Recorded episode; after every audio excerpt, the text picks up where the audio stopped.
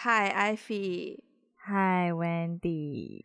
哎呦，我就在录音之前又稍微瞄了一眼新闻，让我替这个香港这个通关的事情捏了一把冷汗。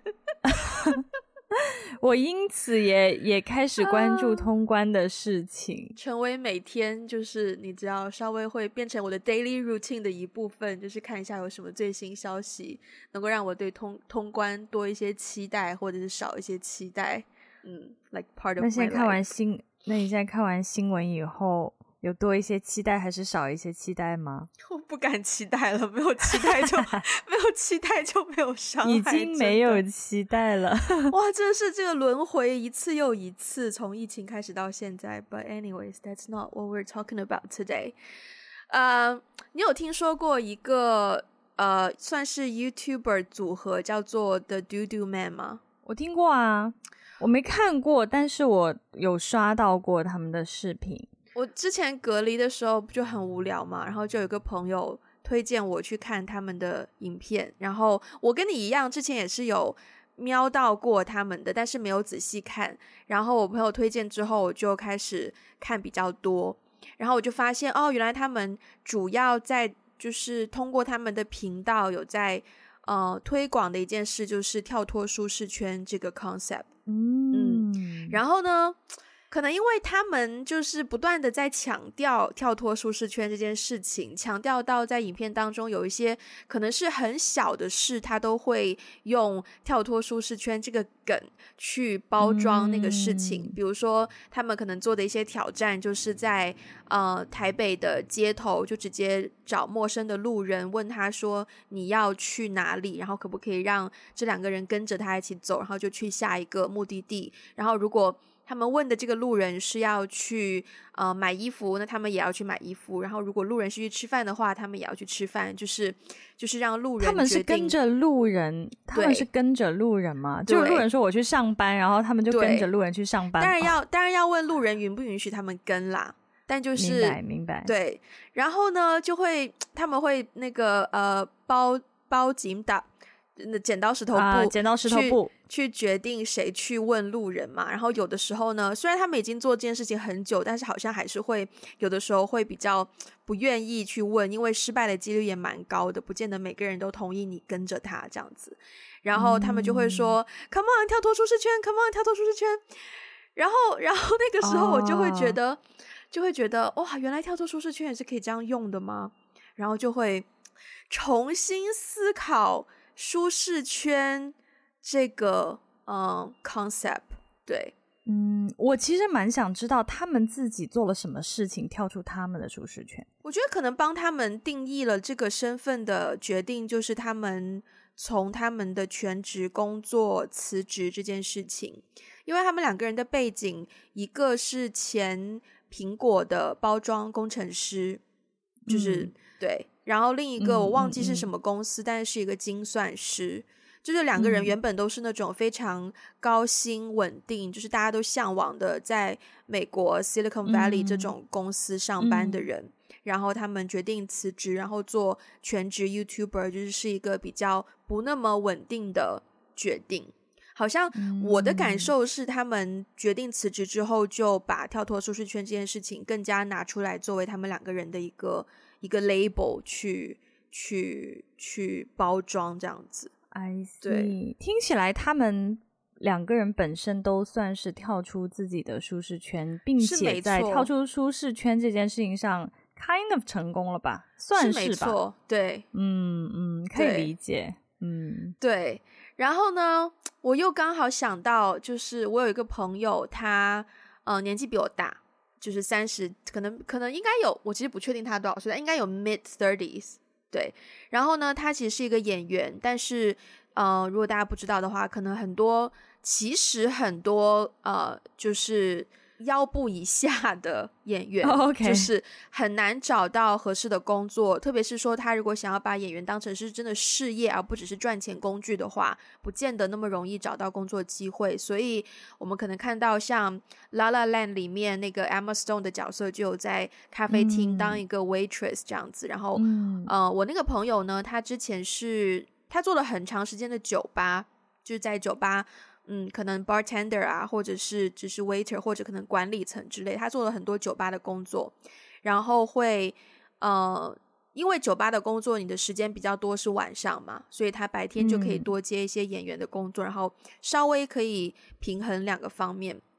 然后呢，他之前呢就果敢的直接闯入了一个电影节，就是电影节没有邀请他.然后他只是知道那个电影节的时间他就直接去了电影节的现场，然后也在那个环境下，其实认识了很多人，有很多 networking 的机会。就是电影节没有大家想的那么就是 well organized，其实是很多非常非常多小的聚会、小的 party 在各个地方举行。你只要有认识的人，有收到邀请函就可以去，所以是一个很好的 networking 的机会。嗯，然后他去完电影节之后呢，回到家之后，他做的第一件事情就是果敢的辞掉了他在酒吧的工作。我听到他这个决定的时候第一反应是蛮，就像你刚刚那样一样，就是哇哦，就是 I'm actually very proud of you。但是很快很快，我就开始有一点点小担心，就是嗯、呃，那你下一步要怎么做？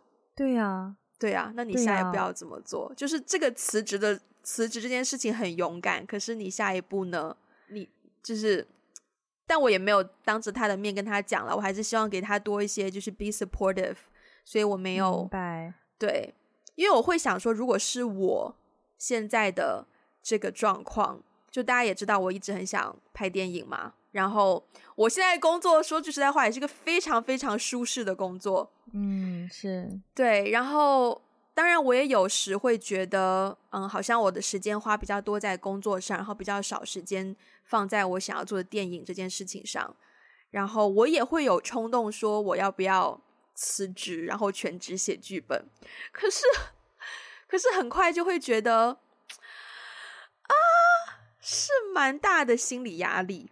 对，对，我觉得会慌的，很慌。嗯，然后。就还是要回到舒适圈这件事情嘛。我之前就前两集节目不是说我之后想要试试看两三年之后搬去欧洲嘛？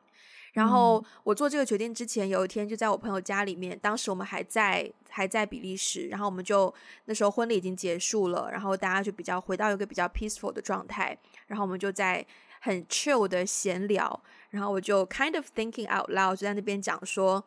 嗯，我当然希望是最理想的状态，就是嗯，我现在的公司可以有一个职位把我外派到欧洲，这样的话我就可以也有稳定的收入，然后也比较安稳，在那边开展新的生活，然后适应了之后再辞职，再去追逐电影什么什么的。可是我自己说出来之后，我也马上就觉得说，Now that I say it out loud，我觉得这个想法好像有点太舒适了，就是。I'm taking no risk here，就我好像一点的那个风险都不愿意承担。嗯、我觉得 that's not right, and also I still want to try to rely on filmmaking to move me somewhere。就是我还是希望电影可以是帮助我嗯去到另一个地方的方法，而不是一份全职工作去做这件事情。所以，然后我说完这句话之后呢，我朋友马上就说：“Yeah, you're right. Don't be too comfortable.” 然后我觉得这句话，对，嗯，我觉得这句话比跳脱舒适圈这五个字来的更击中我的心。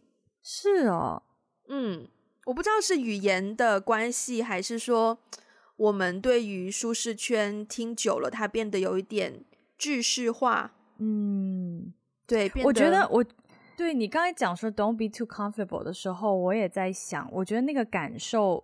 是不太一样，比如说我们中文说跳脱舒适圈，嗯、就是你幻想了一个圈，然后你是要花力气去跳的，嗯，所以就是说很多人可能对于跳的那一步是会迟疑的，对因为你会摔倒嘛，对。对啊。但是 don't be too comfortable 就有一种就是说，只是说你现在的状态舒适的，但是不要那么舒适，但是好像它没有。他没有中文那种语境说你要跳出舒舒适圈的那种，嗯，不管是风险也好，还是冒险也好，好像没有那种感觉。就很多人想到跳出舒适圈的时候，确实会有一点觉得害怕，万一我失败了呢？怎么办？我觉得 that that's why 也是为什么很多人一直在强调说啊，鼓励大家要跳出舒适圈，跳出舒适圈，可能也是因为因为很少人真的愿意跳出舒适圈吧？Maybe。就我觉得 don't be too comfortable，不要太舒适。它讲的是一种状态，嗯，就是而且是一个可以比较持久的状态。但是跳脱舒适圈，好像就觉得只要你跳了。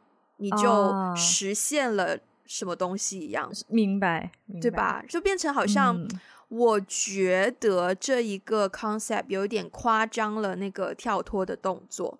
因为说句实在话，嗯、就算你跳脱了，那你跳脱之后呢？就你对下一步怎么办呢？对，嗯，有有一点，有一点这种感觉，确实。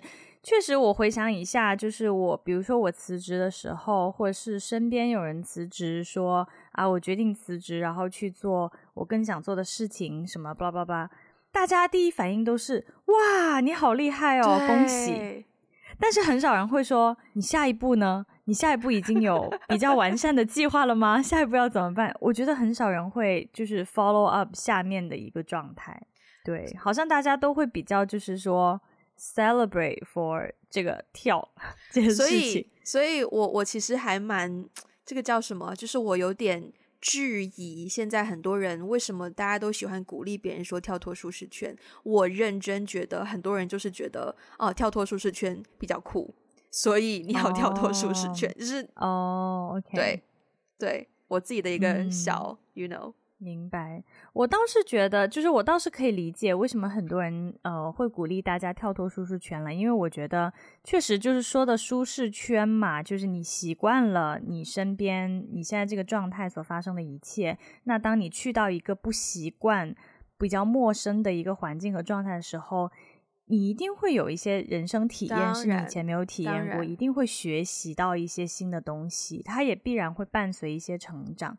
所以我，我、可以理解，就是说鼓励大家跳脱舒适圈，只不过就是像你刚刚讲的，好像大家现在都在强调那个跳，对，然后跳完以后你是摔倒了还是爬起来了，然后然后还是怎么了？就大家可能不太讨论下一步，说一说我们嗯，就是跳脱舒适圈的经历吧，也不用跳，走出也算啦，对对对对，对，嗯、走出。走出，我觉得我学，我嗯，你要先来吗？嗯，我我可以先说一些比较小的事情，因为因为当我想到这个时候，其实我想到很多人生当中那些细小的经历。你我们不是一个高中的吗？啊，对啊。然后我我不是高一就就是有表演，然后就上台唱歌吗？你记得齁？那是高一的时候，我都以为那是高二的时候。高一，那是高一的时候，哦、高一的时候，那是高一的时候。OK，, okay. 我觉得我人生当中第一次上台表演，算是一个非常非常大的跳出舒适圈的。等一下，那是你人生，做那是你人生第一次上台表演吗？就是 All Star 篮球赛啊，那是你人生第一次上台表演。啊、哦，等那小的 KTV 里不算哦，就是那种什么在那种全班，然后在班面前做什么。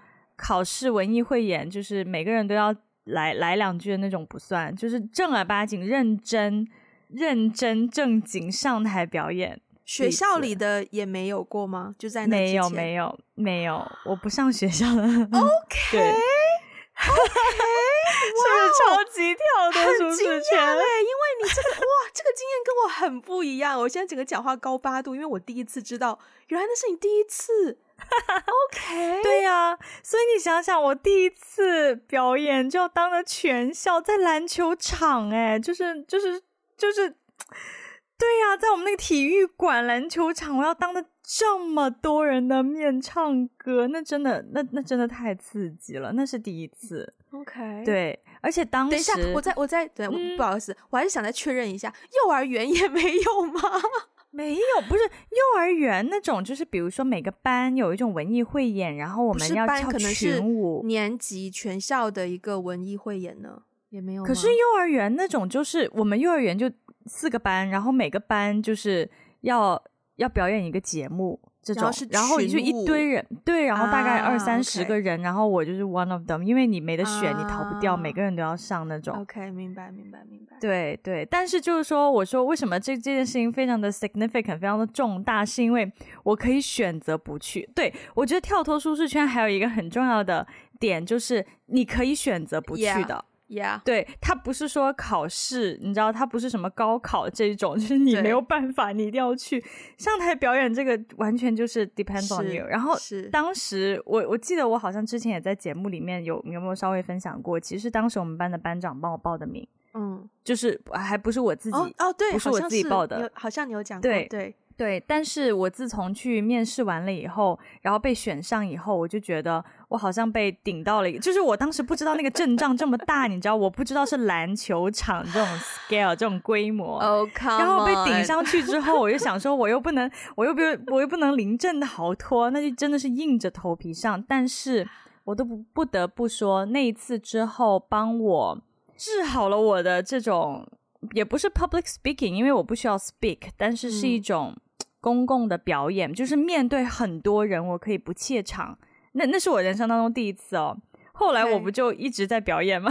你也知道，我高中的时候，yeah. Yeah. 对，后来我就不是很怯场了。原来那，我现在还是好震惊哦。有那么震惊吗？为什么这么震惊呢？因为我人生第一次独自一人撑全场，是做我们幼儿园汇演的主持人。哦，从小的耶，你是。就是那几岁啊，五六岁不知道有没有啊？然后就一。个人站在那时候是在，因为我们一我们的幼儿园是一个机关的，就是就是在一个家属院里面的幼儿园，嗯嗯，所以大家都是认识的，也不是说有特别特别多的人，嗯，但是我是就是主持人，所以我要一个人 站在台上。然后在一个礼堂里面，oh. 就所以那个舞台真的是有高度，然后对下面的人就是介绍下一个节目，叭叭叭叭叭。我其实自己没有很多记忆，是我看照片，然后我妈妈跟我讲的时候，我才发现说，嗯、哦，原来我那么小就对。然后包括 跳群舞这种东西，幼儿园的时候我也有参加，但是跳群舞的时候呢，oh. 不知道。我也我自己也没记忆，但是我的服装跟其他人的服装是不一样的，好像因为我既是主持人又要跳舞，哦、所以我的服装就不一样。所以你刚刚说的时候，我就觉得，对，而且我还记得，我还有我还有我还有一些舞台经验，是我记得那应该是小学一二年级的时候，我参加我们学校的演讲比赛。然后应该是自己写稿还是背诵什么的，然后你在台上演讲完之后，你就要坐在舞台上的凳子，然后等他们在黑板上写那个名次。然后我就一直、嗯、我记得很清楚，就是大概参加比赛，我也不知道有多少人，好像就十来个人吧。然后他从第一名一一路写下去，然后我看第一名不是我，第二名不是我，第三名不是我，一直写写写写到第九名是我。然后那是我人生，那应该是我人生第一次获得。就是类似于奖项什么的，然后是第九名，啊，但也是就是一个人的演讲比赛，所以我也是很记忆深刻。然后，对啊，哎，我小时候还蛮多这种舞台经验的，就是朗诵啊、听起来你，主持啊你还蛮多的，你还蛮多的。所以你刚刚说高中是你第一次的时候，我真的还蛮哇哦。对啊，但是高中我记得你好像也没就没有太 active 在舞台上。对，我，我高中就转幕后了。对，你高中开始转幕后，对对对对对 对对，然后我高中才登上舞台第一次。天呐，这一转幕后转到现在，一路都在幕后。啊，OK，还有吗？那对你来说是蛮跳脱舒适圈的。对啊，对啊，嗯，后来的一些就是就是在，其实后来很多的事情都是出了国以后的事情了，嗯，嗯，就是出国念书嘛，因为我是文科生啊，理科生你可以不发言没有关系啊，嗯，但是文科生很多时候我们的那个评分就是你就发言的分数，就是你的课堂的参与度，然后所以就非常多那种，就是你要小组讨论啊，你要发言呐，啊，你要辩论啊，怎么怎么样的。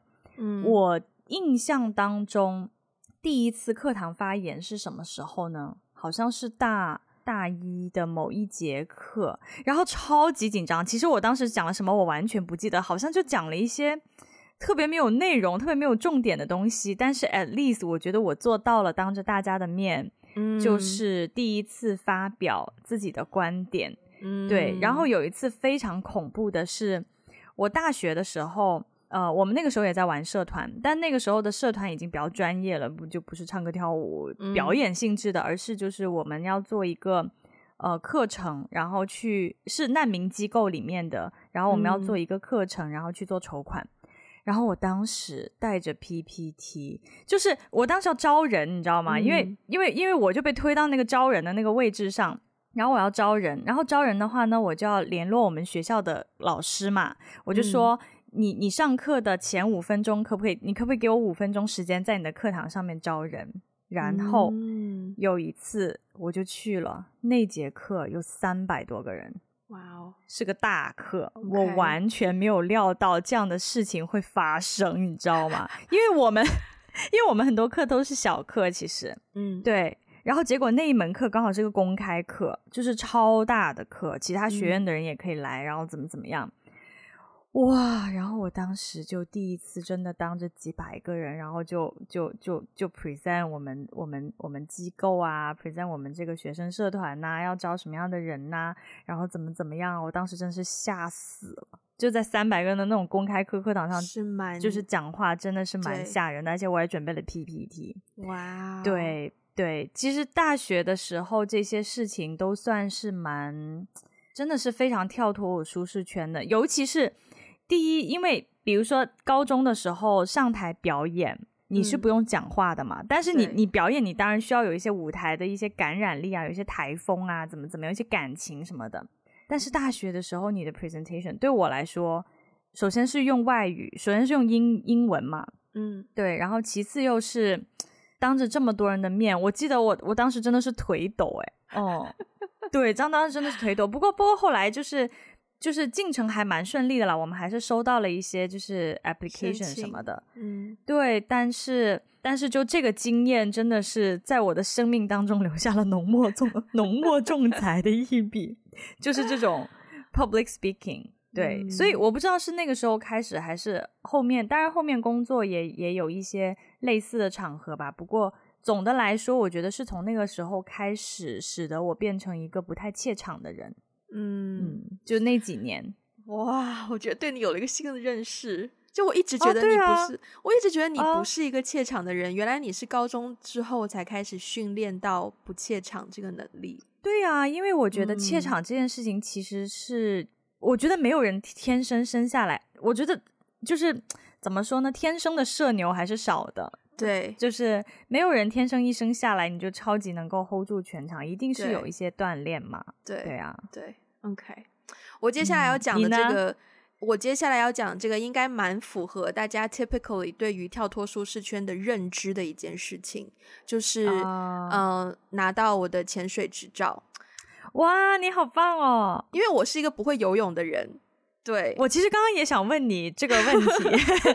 好，我是不会游泳的。然后关于潜水，其实我第一次接触潜水是，呃，去台湾，当时去旅游环岛，就是交换结束去环岛，然后我在绿岛，然后小伙伴们说想要去潜水，但是那一次也不是说要考执照，只是是有教练带着你去去潜水这样子，然后。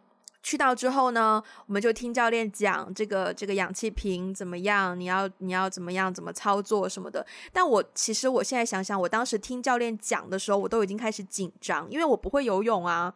然后教练就讲，然后等到我们要下水的时候呢，当时已经接近傍晚的时间，所以浪有点大。然后要进入到海里面，你要穿越过一片礁石区，所以那一段路又比较不好走。所以我就没有成功下到水，可是另外有几个小伙伴就比较不怕水的就进去了，就潜到。然后我那一次就没有潜到，然后没有潜到之后呢，教练就为了就是觉得遗憾，觉得怕我们遗憾，因为毕竟他收了钱嘛，所以他当天 晚上就带我们去泡了温泉，which is fine，是我觉得是 OK。可是那一次对我来说是有一丢丢的，就自己觉得有点小丢脸，嗯，就是小伙伴们都潜进去了，嗯，可是我自己没有潜进去，就觉得我觉得我有点丢脸，对。然后后来真的可以呃学潜水拿执照，是我在马来西亚拍完戏之后，然后就是当时在马来西亚认识了很多很好的朋友，他们就说他们要去一个岛，嗯、呃，我们去的是刁曼岛，他要去刁曼岛，因为他认识教练在那里，然后他要去拿 advance 的那个 license，然后就问我们要不要一起去。然后其实我当时真的没有多想，就是我看到他要去，然后身边另外有两三个朋友都要去，然后我就说 OK 好啊，去啊。我当然有问了一下，就是说我不会游泳诶，然后他就直接告诉我说不会游泳也可以学潜水啊。我说哦好啊，那就去吧。然后我就去了，然后去到之后，然后就填资料啊、填表啊、拿教材啊，因为你还有理论课要上，他会他会就是讲一些理论性的知识，包括在水里面啊，包括一些海洋知识啊什么的。而且我当时也不知道为什么脑袋发热，我就选择了英文的课程。所以，对，所以整个教科书是英文的，然后看的教学影片也都是英文的，然后就用英文学完了。我在那个岛上待了好像三四天，然后三四天是每天，第一天好像就进水一次，然后你是从岸边潜开始潜，然后慢慢就进化到教练会开船带你去到海中间，然后就用。后仰式的方式就是仰到海里面去，然后甚至后面还有一些，就是还有一些训练是要训练你在海的中间，你的救生衣要脱下来，然后重新穿上去。对，对，就是这对于一个不不会游泳的人来说，真的蛮可怕的，而且好像在、啊、在海里面还要有一些训练，就是嗯。因为有，因为潜水你一定要有一个 buddy，就是一定要你不可以一个人去潜水，你一定要有一个 buddy 跟你两个人一组一组的去潜水。所以还有一个训练就是，如果你的氧气瓶坏了，或者是你的氧气瓶没有气了，你要脱掉自己的那个氧气的那个吸口吸嘴，然后去用你 buddy 的那个备用的吸嘴，就是要有一个脱再接的过程。所以你要在海里面大概。Minus 二十米的地方脱下你自己的氧气罩，换你 body 的备用氧气罩，类似于这样的行为。妈呀，好吓人！对，就是现在讲起来，我自己也觉得还蛮大挑战的。可是我当时就是，就大家都大家都在学啊，然后就是大家人都很好，然后。也好像也不会有太大压力，就是教练也会也还蛮，因为我们是就是四五个人，教练一个人带我们四五个人，所以每个人可以得到一定量的 attention，所以就算我很紧张，教练也会给时间给我去做这件事情，然后总会有一个瞬间我会跳脱自己很害怕的那个心理。我最记得的是在海面上，就是把自己的那个呃那个那个救生衣脱下来，再重新穿上去这件事情。我当时是花时间最久的，因为我就是脱掉之后再要重新穿上的时候，我就不知道为什么就很害怕其中某一个你好像要翻到那个救生衣上的动作或怎么样，所以那个地方我就花很长的时间。那也是那一次，我觉得那个教练有一丢丢的失去耐心，就有点说有什么好怕，你就快给我穿上去这样子。然后他一这样讲，我就觉得好像好像我也真的是有点太丢人，就赶快就是好了，就咬咬牙就穿上了。反正最后我就拿到了 Open Water 的潜水照，虽然现在已经过期了，之后还要再 renew 一遍。which 而且也是自从拿到执照之后，我也再没有潜过水，but still 就 是拿到潜水证这件事情，还是让我觉得哇，真的是一个蛮跳脱舒适圈的事情。嗯，你觉得是不是很有成就感？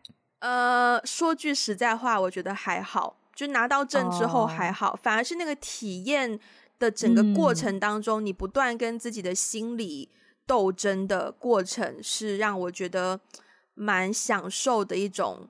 对，就我享受的是那个、嗯、那个过程。对，Yeah。嗯、我想，我想，我想，我想补充，就是 follow up 一下。你知道，我第一次在这方面，就是说，嗯嗯，在户外。这方面 跳脱舒适圈也是在马来西亚，然后因为、哦、对，因为我也是第一次潜水在那边，但是我跟你不一样，我除了不会游泳以外，我还哮喘哦，所以所以其实我是没有办法潜的，然后基本上就是潜到多少米往深里多少米的时候，我就已经不行，嗯嗯、因为我感觉自己呼吸不了，然后我就上去了，嗯、但是后来我没有去潜潜嘛，然后结果潜潜的时候，嗯、因为我不会游泳，然后呢，嗯、每次就是。就是就是那个珊瑚礁就刮到我的膝盖，嗯、然后刮到 你知道珊瑚礁刮到膝盖很痛哎、欸，对呀、啊，对，然后我就跑上岸，然后你知道我两只膝盖就开始 bleeding，然后那个教练看到我就 What happened？然后就一群人冲过来给我喷那个酒精啊，贴那些什么东西，然后包括第一次飞那个叫什么，在天上飞那种呃 空中什么什么，我也不知道，我没有飞过那种东西。但是你知道那个超危险，因为在我后面一波飞有一个女生直接掉海里了。因为那个飞，你是要在太阳下山之前飞，因为太阳下山之后就起风了。我们是夕阳的最后一波，嗯、而且我当时坐上去，那个那个设备非常之简陋。我基本上就是坐在一根绳子上，你想想，一根绳子要跨越我整个屁股的重量，然后我就很紧张，我往前挪也不是，往后挪也不是，因为后面有个小哥，你知道吗？我就故作镇定跟他聊天，我就问他，哦，你就是哦，How old are you? Where are you from? 什么之类的，然后他的回应很冷淡。后来我下来以后，我就跟我朋友讲，我说我刚才超害怕，我都不敢，我都不敢往下看，因为下面就是海，很高哎。嗯嗯，我说我都不敢往下看呢，然后我就只好就是故作镇定，就一直跟小哥聊天。然后他说：“你你问了小哥什么问题？”我就跟他说：“我问了小哥这些这些问题。”他说：“啊，shit，我也问了他同样的问题。他可能已经觉得很无聊吧，每一个上来的人都要问他这样的问题。”就是，所以他只要听到有人问他这个问题，就知道他一定是害怕了，知道要故作镇定。对，对，然后他就他就回应很冷淡，就他他就一脸就是那种生无可恋，不想理你。对，不过确实是蛮有成就感的，我不得不说。不过如果要再体验的话，我可能会三思。但是你这样讲完，我觉得我们下一次如果我们可以同时出去旅行的话，我觉得我们下一次要去马来西亚了，对不对？哦，已经不是泰国了吗？对，已经不是 泰国了，下一站应该是马来西亚。就是既然我们两个都有这样的潜水的经历在那边，OK。可以。你刚刚你刚刚提到成就感，然后我觉得，呃。我们之前不是有有那个就是听众投稿有一个 topic 就是成就感吗？嗯，我觉得不然不如，既然你已经提到了成就感，我们就在这个时候，我们分享，我们也会分享我跟你一些有成就感的事情或者瞬间，然后我也同时把一些听众的，就是投稿分享出来。好，嗯、呃，那我先我先念几个听众的听众的投稿吧，好吧？好。好，第一位他说，最让我有成就感的瞬间就是初中和高中的时候，作文还算可以，每每都会被语文老师当做范文在全班诵读。大学的时候也参加过学校的作文比赛，也获奖了。目前也是从事着文案内容运营相关的工作，感觉兴趣是最好的导师。哇，我有一个跟他很像的成就感瞬间，就是。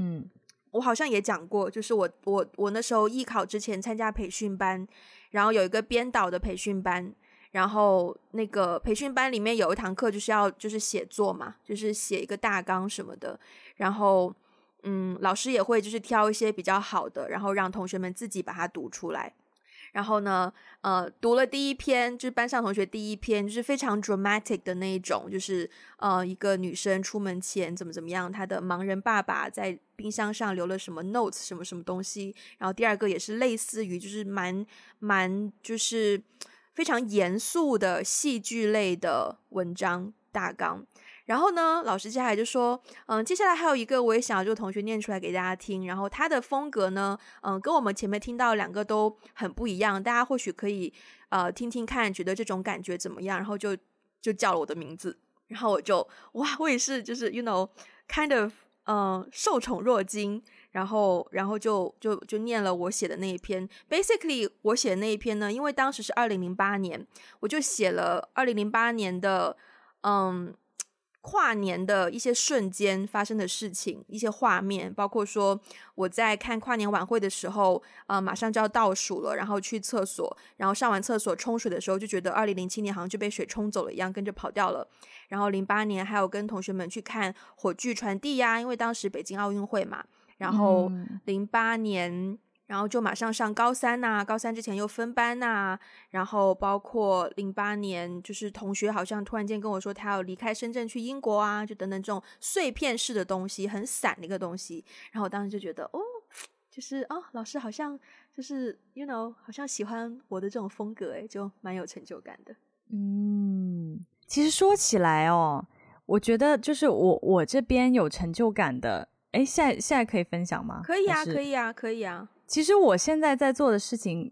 就是我现在，你要我想到说最有成就感的事情，就是跳脱舒适圈之后最有成就感的事情的话，其实跟这个听众来信还蛮像的。我发现我现在正在做的事情，是我大学时候就已经开始在做的事情了。嗯，就是那个兴趣的种子在当时已经、已经、已经种下了。就当时刚才.刚才不是有讲到大学的时候。做那个社团嘛，然后呢，其实有一年、一年多、一年到两年的时间，我是相当于那个社团的社长，然后要负责招募，然后要负责做课程，然后负责去跟学校对接啊什么的。嗯。然后我记得当时我们第一次上课，等于是就是在高中里面，我我之前是不是有分享过这个？就是我在高中里面，在日本的高中里面给他们做一些跟难民议题相关的课程。嗯。然后呢，做完以后。有一次我们就是结课了嘛，然后呢，嗯、他们同学们就是有礼物要送给我们，然后就全班同学起立，然后对着我们唱那首呃《灌篮高手》的主题曲，哦、而且而且对对对对，而且还有动作，对对对，就是那个哒哒哒哒哒哒哒哒哒哒哒哒哒哒哒哒哒，对，就是那首歌。然后我当时觉得哇，好有成就感。后来，其实我在后来的人生当中，就是工作当中，我也蛮喜欢做跟这种教育有关的事情的。其实我现在还正在做，就我现在真的就是，嗯，嗯算算是也也算是半个从事教育的人了吧？Yeah，对啊，蛮神奇的。嗯，好，下一个听众投稿。初中当班长的时候，有一次家委会组织班级活动，需要统计学生和家长的出席人数。本来只需要统计两个数字，但后来我自己想到，应该还需要统计午饭的参加人数，因为有的人可能午饭的时候才来。活动结束后，学生回家的交通工具，以及是否需要和其他同学拼车等情况，所以当时就通知班上的同学写清楚以上几点。收集后手写数据，像 Excel 那样手工制作了张完整的表格，标明各项的参与人数和活动结束的安排。之后家委会开会，看到我做的表格，家长和老师们纷纷夸我考虑周到，思想问思考问题很成熟，而且表格做得非常清晰明了，非常方便他们。统计和安排车子，那一刻感觉自己特别棒，特别有成就感，嘿嘿！我觉得这个真的蛮值得骄傲的。是是是，但是我我令令人意外的是，我没有想到是因为做表。这个时候，如果大家有看 Friends 的话，一定会知道我会提到谁。没错，就是 Monica，就是一个非常。好的，非常非常喜欢把东西整理起来，而且很有条理，就是有一点到了偏执的状态吧。Organized 的一个人。对，你知道我朋友就是刚结婚的那个朋友，在欧洲结婚的朋友，他有一本，首先他有一本很厚的，就是结婚的 wedding planner，which is fine. I think that's kind of normal. 就是应该很多女生，特别如果你是自己要策划自己婚礼的话，嗯，一定会有很多东西要收集起来、安排起来。然后当时呢，他上一次旅游的时候，那个时候是还在 COVID 期间嘛。然后当时香港的，包括国外很多不同国家，对于你的疫苗啊，对于你的检测啊，你的那个 PCR test 都有一定的要求，所以当时要求是比较繁琐的。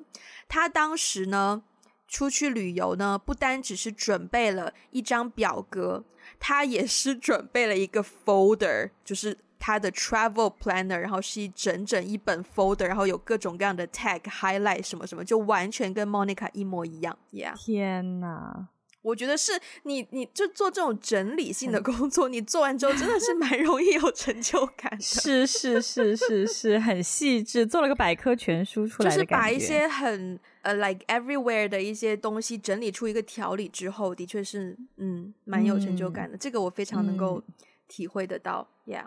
OK 啊、uh，接下来最后一个听众的投稿的部分，OK，因为呢，他这个投稿呢是掺在一封信里面，所以呢，为了 确保我没有错过任何东西，所以我就还是把这封信完整念出来好了。嗯，Hi，Ivy 和 Wendy，我是。啊，名字我就不说了。初次写电邮给有在追踪的播主，感觉还是有点紧张，诚惶诚恐的，不知如何开头。看到你们在微信群组里的听众征集，突然感觉可以试着聊聊一些话题。如果是要聊某个让我感觉最有成就感的事件或瞬间或经历，目前让我觉得有成就感，诶，目前让我觉得有成就感的还是来自别人的认可和信任吧。曾经和朋友 N 聊到离家出走的话题，他说如果有一日和家里闹翻的话，要找个信任的人投靠。他第一个想到的就是我。我那时便有一股被信任的自豪感涌上心头，觉得这段友情有被用心与认真的对待。还有一个朋友 J 在一起谈心的时候，就曾讲过遇见我是他的荣幸。虽然我当下听到的时候也感觉有点严重和夸张，不懂得要如何反应，但是不得不说，当时觉得挺有成就感，感觉这一段关系也有被对方重视。Feel like I mean something to her。当然，我也有说遇见他是我更大的荣幸，因为他真的也陪伴我走出一段既焦虑又迷茫的低潮期。我觉得。我很多觉得有成就感的瞬间，都是发生在类似的情景。或许这样和其他人比起来，好像有点怪。有些人会因为他们创造出的作品或物质上的成就而感到自豪，而我的成就感却是来自他人情感上的信任和认可。虽然以前中文写作文的时候，有被老师称赞写得不错，被推荐参加校内的作文比赛而感到有成就感，难道难道是同一个人吗？但但那种感觉，或许过个十五分钟就会平复下来，很少再会想起。但这种被他人用心对待的成就感，即使事隔多时想起，嘴角依然会忍不住上扬。或许是以生命影响生命这句话对我影响很大吧。感觉两个人生以某种形式交织在一起之后，而有了一些好的相互影响，且双方都重视与珍惜这一段关系，是特别有成就感的事情。毕竟人到世间走一回，就是要与不同的人相遇，产生不同的化学作用与回忆。相信这些都会成为我们在成长的养分。最后他有写，就是就是谢谢谢谢艾比跟温迪以及 Podcast，、uh, 我就不念出来了。Okay, okay. 好的好的好的，害羞。嗯，这种也是一种成就感，很真实的成就感来源呢，就是在关系当中获得成就感。对，我自己，我也有类似这样的成就感，就是我好像，当我觉得，呃，一些我相信的东西，我认为对的东西，嗯，一些观念也好，想法也好，我讲出来，或者是以某种形式表达出来，然后被其他人接纳，然后甚至于其他人觉得说那一句话、那一件事情、那个想法有点好像 enlighten。他们的话，嗯嗯嗯、我会非常非常非常有成就感。嗯嗯嗯，就是有一种自己就就像刚刚信里面说的，就是就是给了对方一种积极的影响。对，嗯，就是嗯、呃，有还有一个比较类似或者怎么说呢？我有一个很有成就感的瞬间，嗯。是我第一部短片拍完之后，在学校里面的一个放映。虽然是在学校里面，就是场地是学校里面，但是来看的人有可能学生家长，或是学校的老师，或者是一些呃业界的人，就是从外面来到学校来看。我当时那个感觉还蛮奇妙的，就是嗯、电影在放的时候，然后放到某一个位置。某个角色讲了某一句台词，或者是做了某一个举动、某一个反应之后，有观众笑出声。嗯，嗯，我第一次听到有声音的时候，我觉得，诶，这什么感觉？怪怪的，不知道如何如何如何去描述。哦。然后等到第二个位置，又是 again，因为电影当中的一个东西，然后引发现场可能不止一个观众哦，可能是两三个、四五个、七八个。就是对那个东西有反应的时候，然后这样我开始，我现在想起来我都觉得很想，就是热泪盈眶。就是，嗯，那个是一种隔着屏幕你想要传递的一种没有办法具象化的感受，被传递到了，被人接收到了，那是一种 connection 的感觉。对，那个东西让我非常非常有成就感。是是、嗯，我觉得你你这样讲，我觉得电影人的工作确实是蛮妙的耶，真的。因为对啊，因为相当于把你的情感，把你想要传达的东西变成了另外一个东西，然后那个东西传递给了更多的人。对，然后你们就是中间借着那一个东西去互相有一些情感上的交流，还蛮神奇的。对，对，Yeah，嗯，成就感，Yeah，嗯，OK。嗯，好，我们前面讲到了关于跳脱舒适圈嘛，然后也讲到了关于成就感嘛。嗯，嗯，先问一个问题，你觉得成就感来源于什么？可能有点抽象，是有点抽象，但是我想把它具体一点讲，就是说，呃，你知道吗？有有一次，就是因为我们今天聊舒适圈嘛，有一次有一件很小很小的事情，但是它却在我的很多嗯。呃行为模式上产生了改变，就是我一直都觉得我自己是个工程类非常差的人。工程类，对，就是那种修修补补啊，然后电脑啊、嗯、电子技术啊，你应该深有体会，对吧？有，略有体会，不好意思说深啦。就是有一次呢，我们家就是我我我我我做做一个东西，煮一个东西，然后呢，那个盖子坏了，就那个盖子整个就掉出来了，嗯、然后呢，我又不知道就是。它突然之间就就就就掉出来，然后呢，其实很多时候就是说家里的什么东西坏了，特别是硬件坏了的时候，我本能反应就是说，不是换电池这种坏，是就是你知道还是需要有一点那种 组装什么的。嗯，嗯 我本能反应就会去叫师傅。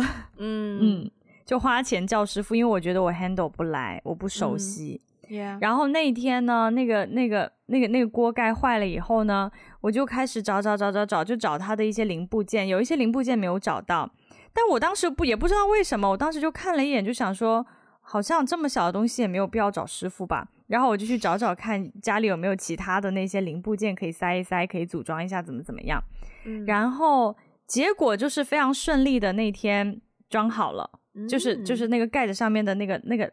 拎的那个东西，把手装好了，装、嗯、好了以后，我非常有成就感，因为这是我人生当中第一次在这方面，我真的是第一次在这方面有所突破。嗯.我当时做完这件事情之后是很有成就感的，然后我当时心里就是突然有一句话萌生一句话，就是说，嗯、哦，原来我是可以做到的。嗯，所以我觉得成就感的来源很多时候来源于这句话，就是哦，我以前不知道。原来我是可以做到的。嗯，你你讲到这个，嗯，你讲到这句话，让我想起我人生第一次面对家庭作业这件事情的时候，小学一年级第一天上学，然后上学完就是各个科老师都会布置家庭作业嘛。然后呢，我那天回到家吃完饭准备要做作业的时候呢，我开始哭。小学一年级，我开始哭，然后爷爷奶奶啊，然后妈妈都过来问我为什么哭啊？怎么就哭了呢？我然后我清楚的记得我当时哭的原因就是觉得作业很多，我觉得我做不完。对，然后当然大家就是家长们、长辈们就很耐心的跟我说：“啊、哦，不要哭，不要哭，慢慢来，你是做得完的。其实没有很多，没有你想那么多。”然后就慢慢来，慢慢来，一点一点，其实很快，可能半个小时不到就做完了。但是。就人生第一次面对这种功课压力，然后就不自觉流下眼泪。然后做完之后，那个感受虽然是小学一年级，可能不能跟一个三十岁的人初次修好锅盖这种事情相提并论。你这样讲，我好羞愧哦！你我讲完，我讲完也觉得有一些什么不对，真的是显得我很那个。但但是，我觉得功课多到自己哭也是一件蛮也是蛮蠢的一件事啊，就是。差不多啊，就可可爱爱啦，嗯，嗯，是可爱的。然后做完之后也是，嗯，就好像是像你说的那样，原来我是可以做到的。就虽然当下你可能会不知道怎么面对，觉得有一种很不舒适的感觉，但是但是当你完成了之后，你就会发现说，哦，原来我也是可以做到的。所以我之所以问这个问题，是因为我想要传递一个，我今天就是之所以我想要聊舒适圈，又想要聊成就感，然后然后用这个问题串起来，就是因为我觉得成就感是来源于你呃从把自己把不舒适变成舒适的过程，嗯，所以大家常常说跳脱舒适圈，可是你跳脱只是一个动作，只是当下的那个动作，不太会有人真的问到你说跳脱之后你该怎么办。然后你跳脱之后，你可能还是在一个很不舒适的地方，你总就也不能说你你你你一直要让自己就是不舒适不对或怎么样。但是我是觉得你跳脱了一个舒适圈之后，呃。你其实应该要做的是，把你跳脱之后的这个东西变成你舒适的一部分，然后再往下一步去跳脱去更广的嗯、圈子里面，应该是一个扩散的过程，而不是纯粹的从一个圈跳到另一个圈，再跳到另另外一个圈的过程。所以呃，我不会说嗯这么的，就是提倡跳脱舒适圈，但是但是我觉得。要做的或者是要强调的部分是说，嗯、呃，跳脱舒适圈是一个决定，但是除了这个决定之外，你还应该要有这个决定之后的安排。比如说，万一你跳出了舒适圈，但是没有实现你的目标呢？对吧？嗯，嗯你你你有这样的经验吗？有啊，有啊。其实我觉得这样的经验还蛮多的吧，因为我蛮爱跳出舒适，就我蛮爱跳的。对。但是，其实我我我说实话，我觉得跳出舒适圈之后没有实现自己的目标，就是或者是说说的再滑稽一点，跳出舒适圈，然后你摔倒了怎么办？嗯嗯、我觉得摔倒是非常平常的事情，跳出舒适圈一定会摔倒。对，没有人第一次。我们今天分享了很多成功经验嘛，但是其实不成功的经验才是日常。对、嗯，我其实可能如果说对我来说。比较大的就是工作上的事情，就是说，当我跳出舒适圈之后，我发现我没有我想象的那么好，或是说我没有成功的做出一点什么。嗯、因为可能从，嗯、比如说我想做自由自由职业的这种状态啊，或者是嗯想创业啊的这个状态，不是现在才有的，大概好几年前就有了。嗯、我也中间其实做过一些尝试，但是当时并没有失败，嗯、虽然没有。失败，这不，我的意思没有，并没有成功，并没有成功。虽然当时不算是失败的很惨烈，但是他也是失败了。嗯、对，嗯，所以，所以，所以我我是觉得，就是说，很多人在想说跳出舒适圈，可是我觉得更重要的一个问题是说，what if 失败？对，失败了以后有什么样的补救的系统？失败了以后，你能不能去承担这个后果？我觉得这个是跳之前。就要想好的问题。对，我也有想，我有没有跳脱，但是没有实现目标的经验。然后其实我发现，我很多次跳，嗯、就当然不是像潜水那种跳脱舒适圈啊，是可能在 career development 这种，嗯呃，生活或者是工作职职涯发展上的。然后我会发现，我很多次的跳脱，我都跳的不够脱，就是，嗯、呃，我发现其实我是一个很需要安全感的人，所以。我在做一个决定之前，我会先想好我的后路是什么。这个后路呢，换一个 term，可以说它就是 fallback system，就是我们说的，如果你失败之后，嗯、如果你失败了，嗯、你的 second choice 是什么？你、嗯、就是你的 supporting system 是什么？然后我会发现，呃，我曾经做过就是 freelance 摄影师，然后也有就 freelance 就是做电影什么的，但其实。在 freelance 那个期间有很多不舒适的感觉，但是那个跳不是我主动选择的跳，而是某种程度上迫于无奈要接受。可是刚刚好，我好像适应能力也 OK，所以我接受了。但是，但是，嗯，仔细想想，是我跳的不够脱。嗯，就我没有，嗯、我没有到说那种毅然决然的，就是说，嗯。I don't care. I'm just gonna do it. I'm just gonna quit and do the next thing. 我没有到那种程度，对。可是，嗯，嗯，可是我会仔细想好我的 fallback system 是什么。嗯，Yeah。我就觉得我现在，我就觉得我现在讲话有点有点语无伦次的感觉。没有啊？哦，真的吗？Make sense 吗？没有啊，make make make make sense 啊？没有啊，没有语无伦次啊。OK，好，好，嗯，好。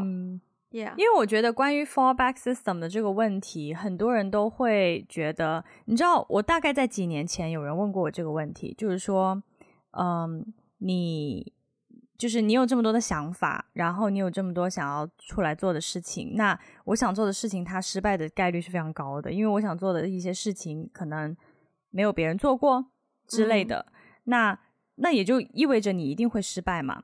所以当时几年前有人问说，你之所以有这么多想法，然后好像好像很义无反顾的想要去实现它，是不是因为你有一个 safety net？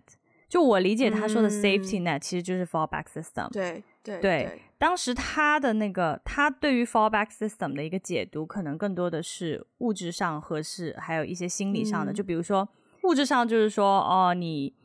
怎么说呢？有有一定的，不是说我本人啊，我本人没有什么，但就是说，嗯、可能你的你的家庭对你有一些物质上的一些基础不支持，嗯、不至于说你失败了以后就是欠一屁股债，身无分文，睡天桥底下什么的。然后，而且就是说，可能你周围的朋友和你的就是家人对你某种程度上是支持的，嗯、对，就是他他至少不会觉得说。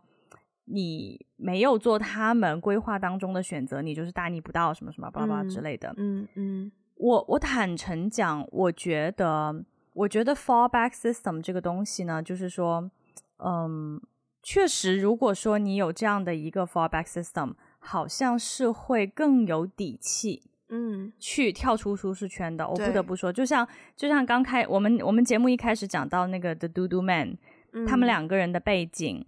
嗯，嗯，包括他们两个人之前的工作，那肯定工资也不少啊，存款也不少啊。至少他们在开始这段新的旅程的时候，他们不是就是 start from the scratch，就是他们还是有一点什么东西去开始的。对.嗯，而且还有这样认为啦，说不定事实情况不是，但至少看 上去是这样。对，对可能事情要欠一屁股债，你知道 欠一屁股债环游世界，很难说，有可能。对对对，但是另外一个层面，所以所以我是我觉得是，就是说，如果你有一个强大的 fallback system，你确实会更加的有底气，敢于去跳出舒适圈。对，但是呢，我也另外 on the other hand，我也觉得不是所有拥有 fallback system 的人就会选择跳出舒适圈。没错，没错。对，我觉得每一个人对于风险承受的程度不太一样，但对我现在自己看待 fallback system，就是说。对我来说，当当然财务方面是很基本的，就是不然你饿死吗？难道？对 对。但是除了这个以外，我觉得更大的底气是来源于哦，真的是来源于家庭，家庭和我的周围比较亲密的一些一一些朋友，就是他们理解，嗯、他们理解你为什么要做这件事情，而且他们某种程度上也是支持的。我觉得这个心理，这个会给我一种很强大的心理状态。我觉得这个是。就是说，OK，失败了的话，只要我不欠债，大不了我就回去工作呗，有什么呢？嗯、对，嗯，嗯我觉得对我来说，我的 fallback system，说句实在话，家庭可能排在很后面的位置。嗯，但是，嗯、呃，我觉得你刚刚讲到朋友这一点，我这次去完欧洲回来，一个很大的领悟就是，朋友真的就是你所选择的家人。所以，即便真实的家人不在你身边，可是你的朋友对你的信任也是可以给到你很大很大的心理支持，而且在通过他们对你的支持，也会让你对自己更有自信。然后，我觉得自己的自信、对自己能力的认知和对自己能力的信任感，也是一部分的 fallback system。嗯，就我我我在。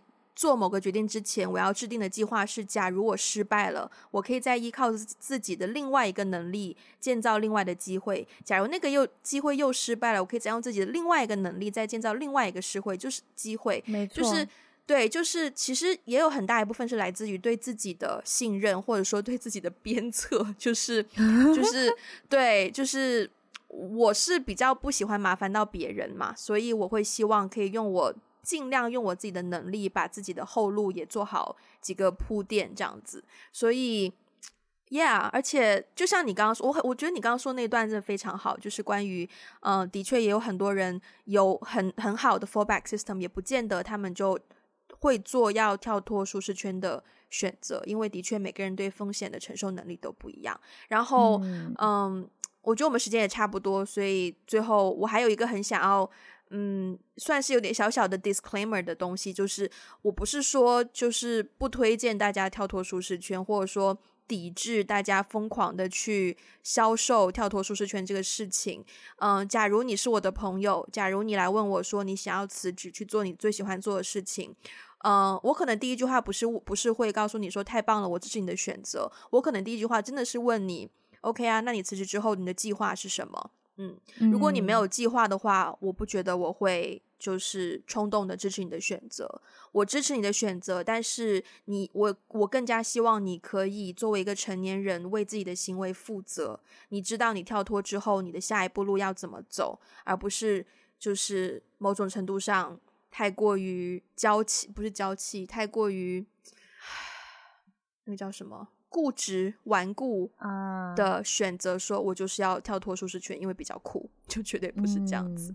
嗯、对、嗯，最后的最后的最后的最后，我想 follow up 一下你刚刚说的那个 fallback system 能力也是一部分。嗯、你知道吗？自从我们做了 podcast 之后，我就在想，哎呀，真的是走投无路的时候，我发现我们还可以教中文呢。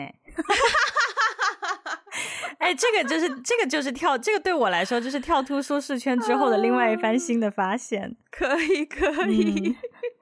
嗯、好，那我们今天节目就到这边，然后提醒大家，我们的 transcript pop up 还在进行中。So if you wish to have a specific episode of our transcript, make sure you subscribe our.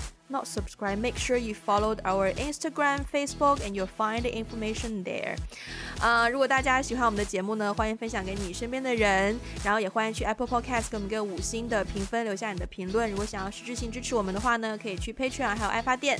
如果想要加入我们听众群，可以联络我们的呃接线员，他的微信 ID 是 One Call Away Podcast。然后对我们的 Instagram、Facebook 还有。嗯，微博以及公众号，就是大家都可以去 follow 一下，关关注一下。那我们今天就到这边啦，下次再见，拜拜，拜拜。